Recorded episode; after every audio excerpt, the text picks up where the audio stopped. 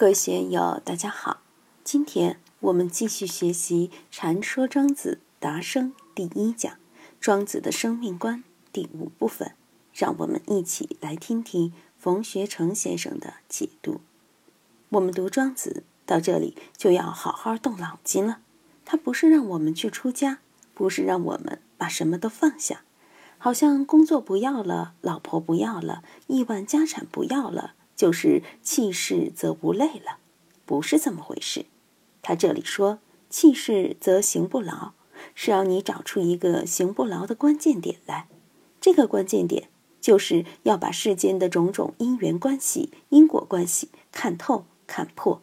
你看不破，你就被事情搅在其中，被事情拖累在其中了。你被拴在其中，当然就不自在。只要你看得破、放得下。那么，随身在世中，也不受世之拖累，不受世之牵绊，这才真正叫气势。为什么气势则行不劳呢？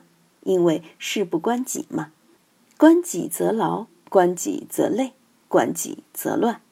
一生则精不亏，一生就是把这个生命之情放下了，那么你的精神就不会亏空。有些人得了点病。就像是大祸临头，非常紧张，打个喷嚏也马上要上医院，花几千元钱去做全身体检。你看这是不是很麻烦啊？真正高明的人，他把生死看破了，他无所谓了，得点病就得点病，得大病就得大病。常言道：医得好病，医不好命。不管是西医还是中医，都保证不了你长生不死。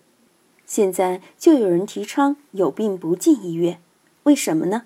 因为小病不需要看，自己的免疫力就会解决。重病呢？重病谁都医不了，癌症晚期谁能医得好呢？所以重病也不用看。那么不轻不重的病呢？中等的病也最好不要去看。为什么呢？现在像扁鹊、华佗这样的名医有几个呢？如果你遇到温医生，把你的中医治成了重病，那还不如不看病。所以留点病给自己的免疫力去料理吧，锻炼一下身体，找找其他的办法，或者养一养自己，也就扛过去了。如果你把自己的生命交到那些庸医手里，就是对自己不负责。所以我们要把这个看破，生点病怕什么呢？我不看病，有我不看病的理由。为什么呢？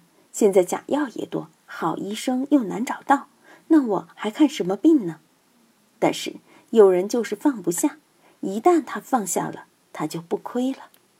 我知道有些得癌症的人本来好好的，偶然到医院一检查，哦，得肺癌、肝癌了，很快一个星期、一个月就死人了。他不是病死的，是精神亏了，吓死的。如果得癌症了，家属不告诉他，医生也不告诉他。他自己也不知道，只是觉得是胃痛而已，吃点胃药，可能还能多活两年。这个现象也是“宜生则金不亏”。有些话不能说破，说破就麻烦，一般人承担不起，只有英雄豪杰才承担得起。承担得起，那当然就无所谓了。气势则行不劳，宜生则精不亏。人为什么感觉劳累？因为事多嘛。是事物多了才累吗？把那事物的担子放下，你就不会受累了。精神为什么会亏损？是放不下社会中的恩怨情仇吗？把社会的恩怨情仇放下，你还会消耗精神吗？当然不会了。如果能做到这样，那就服行权金富与天为一了。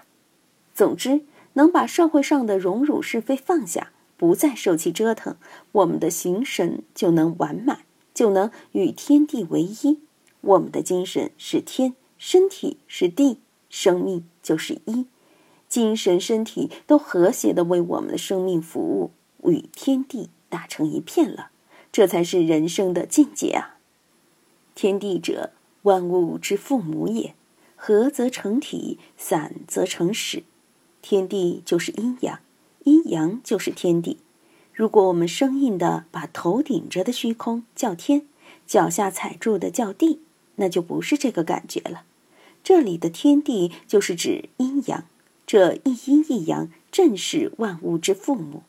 庄子这里就说了，这个阴阳二气是合则成体，散则成始。什么叫散则成始呢？散就是死亡了吗？《易经》里说“原始反终，故知死生之说”，就是这个意思。散则成始，散了就成了开始，新生事物就开始了嘛。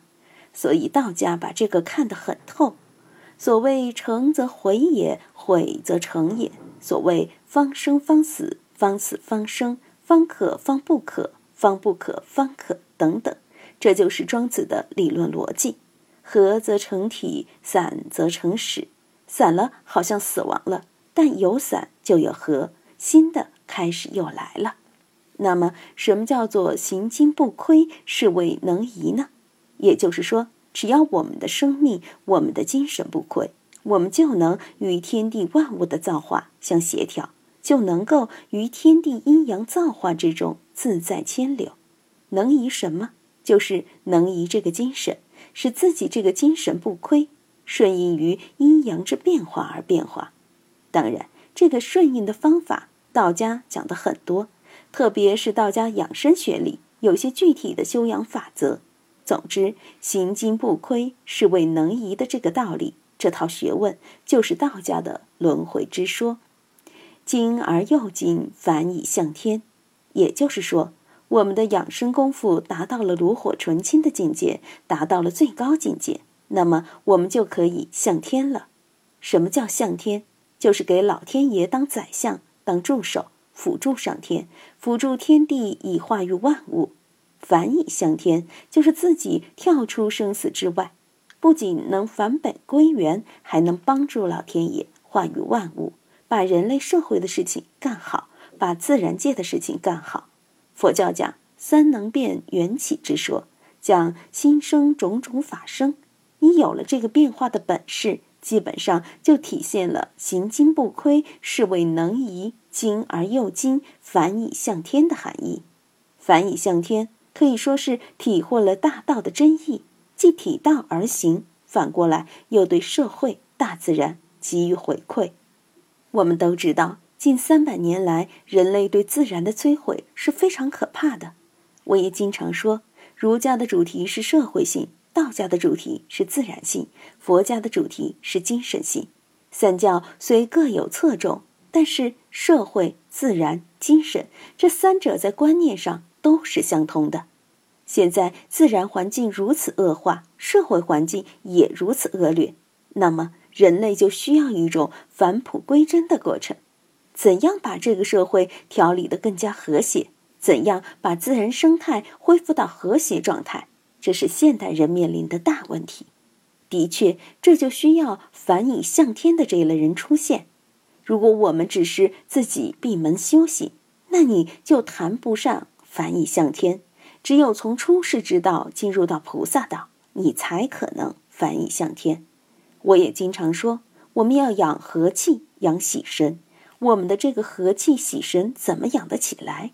这一段可以说是非常重要的理念。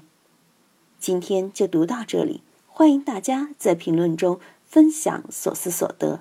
我是万万，我在成都龙江书院为您读书。